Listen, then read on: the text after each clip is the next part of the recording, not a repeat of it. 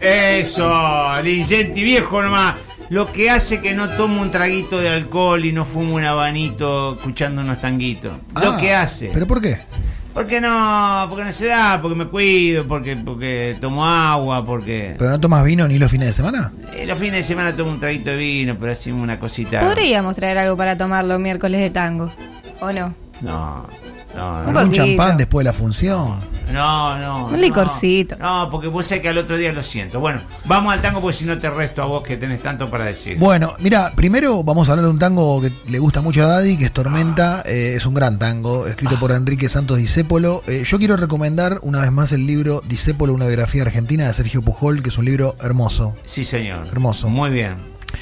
Eh, bueno, primero voy a contar una historia relacionada con este tango. El primer protagónico de Discépolo en cine fue en 1937. Discépolo era un artista muy, muy, muy eh, sagaz, o sea, muy inteligente y también... eh, Muy adelantado. multifacético, para mi época. ¿no? Muy, muy adelantado para la época. Muy adelantado para Sí. la época. Bueno, él Sí. debutó en cine en el año 37 en una película de Daniel Tiner, nada menos, el esposo de, de Mirta Legrand, eh, sobre un grotesco de su hermano Armando Discépolo. La película se llamaba Mateo y le pidieron que componga una canción y compuso Tormenta, pero finalmente no la incluyeron en esa película y fue incluida en una película llamada Cuatro Corazones de Carlos Schlieper eh, y Enrique Santos Discépolo, justamente una película del año 39, estamos hablando de fines de la década del 30.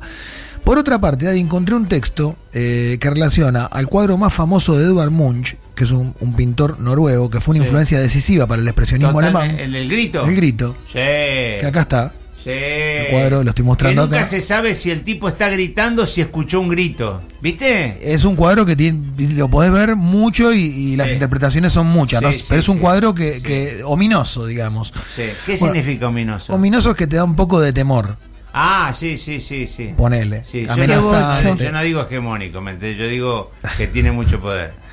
Claro. Y pero la verdad no, pues no lo sé, por eso lo pregunto. La imagen, Daddy, de ese cuadro, que se transformó en ícono de la cultura contemporánea, Sí. simboliza el horror. Siempre me acuerdo de la foto. ¿Te acordás de la foto de la niña japonesa escapando del desastre de la bomba atómica de los Estados Unidos? sí, Tienen señor. algo, ¿no? Sí, sí, sí.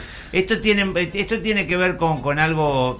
Me da. La, la cara me da muy holocausto. Y sí, da medio holocausto. Pero la- el autor de este texto del que te hablo sobre el grito cuenta que Munch habló del origen de su pintura. Y vos mirá lo que dice Munch y después lo vamos a vincular con el tango. Iba por la calle con dos amigos cuando el sol se puso. De repente el cielo se tornó rojo sangre y percibí un estremecimiento de tristeza, un dolor desgarrador en el pecho, lenguas de fuego como sangre cubrían el fiordo negro y azulado y la ciudad. Mis amigos siguieron caminando y yo me quedé allí temblando de miedo y oí que un grito interminable atravesaba la naturaleza. Algo inmotivado, ¿no? Algo que se imaginó él y que lo llevó a pintar este cuadro. Esto que dice Munch es verdad que se puede asociar muy fácilmente a la letra del tango de Disépolo. ¿Recuerdan lo que dije recién, no? Sí. Vean la letra de Disépolo. Aullando entre relámpagos, perdido en la tormenta, de, mi noche interminable, Dios, busco tu nombre. No quiero que tu rayo me enseguezca entre el horror, porque preciso luz para seguir. Wow. Tienen mucho que ver uno con el otro. Vamos a escuchar una versión que me pidió Daddy, que Perdón, es yo hermosa. siento que mi fe se tambalea. Siga. Que la gente mala vive Dios mejor que yo. Exacto.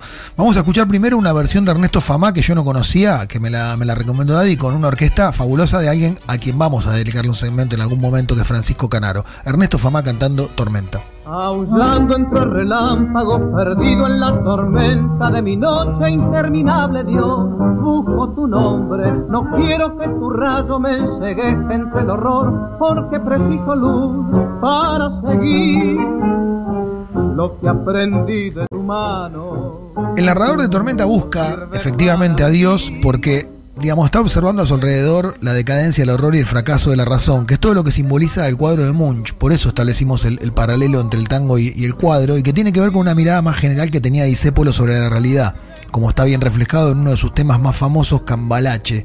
O sea, evidentemente Disépolo tenía una mirada sobre la realidad que era una mirada pesimista, realmente.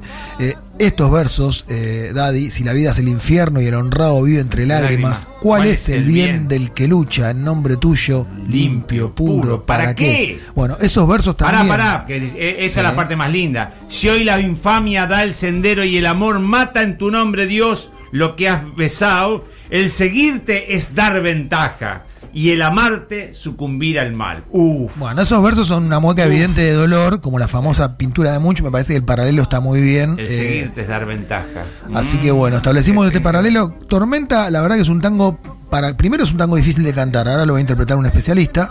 eh, pero por otra parte es un tango que requiere mucha pasión para ser cantado. Y si hablamos de pasión, hablamos obviamente del negro Rubén Juárez. Aullando entre relámpagos, perdido en la tormenta de mi noche interminable, Dios, busco, busco tu nombre. No quiero que tu rayo me enseguezca entre el horror, porque preciso luz para seguir.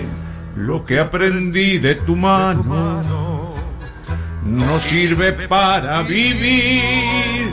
Yo siento que mi fe se tambalea, que la gente mala vive, Dios, mejor que yo. Si la vida es el infierno y el honrado vive entre lágrimas, ¿cuál es el bien? del que lucha en nombre tuyo, limpio, puro, ¿para qué?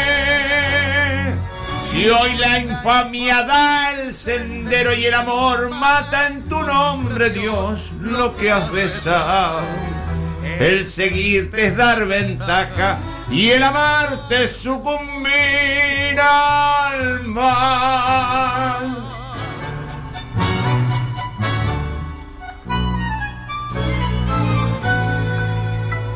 No quiero abandonarte, yo demuestra una besona que el traidor no vive impune, Dios, para besarte.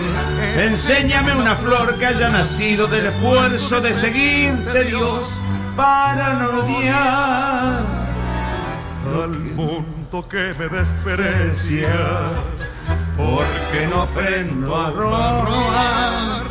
Y entonces de rodillas hecho sangre en los guijarros moriré con vos.